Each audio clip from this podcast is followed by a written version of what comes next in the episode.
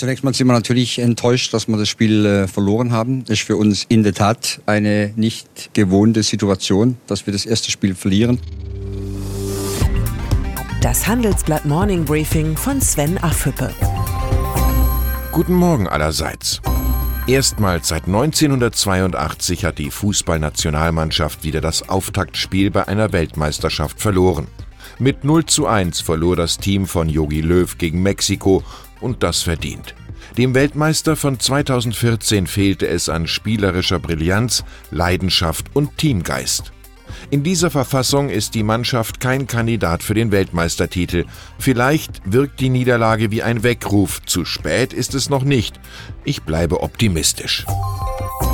Angela Merkel, die das Spiel mit einigen vertrauten CDU-Politikern im Fernsehen verfolgt hat, wird möglicherweise Parallelen zur politischen Situation in der Bundesregierung erkannt haben.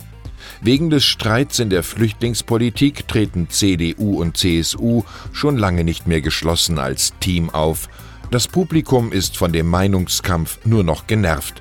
Merkel und ihr Widersacher Horst Seehofer sollten sich dringend an ihren demokratischen Auftrag erinnern.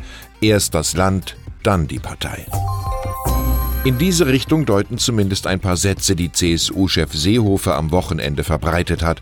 Einer lautet, niemand in der CSU hat Interesse, die Kanzlerin zu stürzen, die CDU-CSU-Fraktionsgemeinschaft aufzulösen oder die Koalition zu sprengen.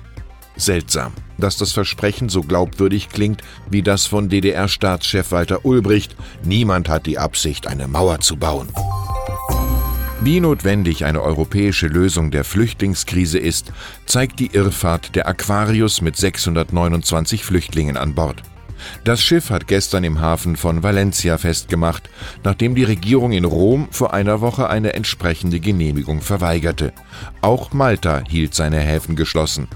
Europa kann nicht alle Migranten aufnehmen, aber ein so kaltherziger und unmenschlicher Umgang mit Flüchtlingen schadet dem Ansehen des Kontinents in der ganzen Welt.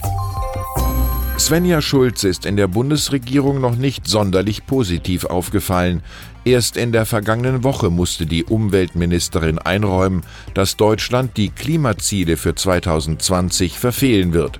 Als Konsequenz will Schulze die energieintensiven Branchen dazu verpflichten, weniger Kohlendioxid auszustoßen.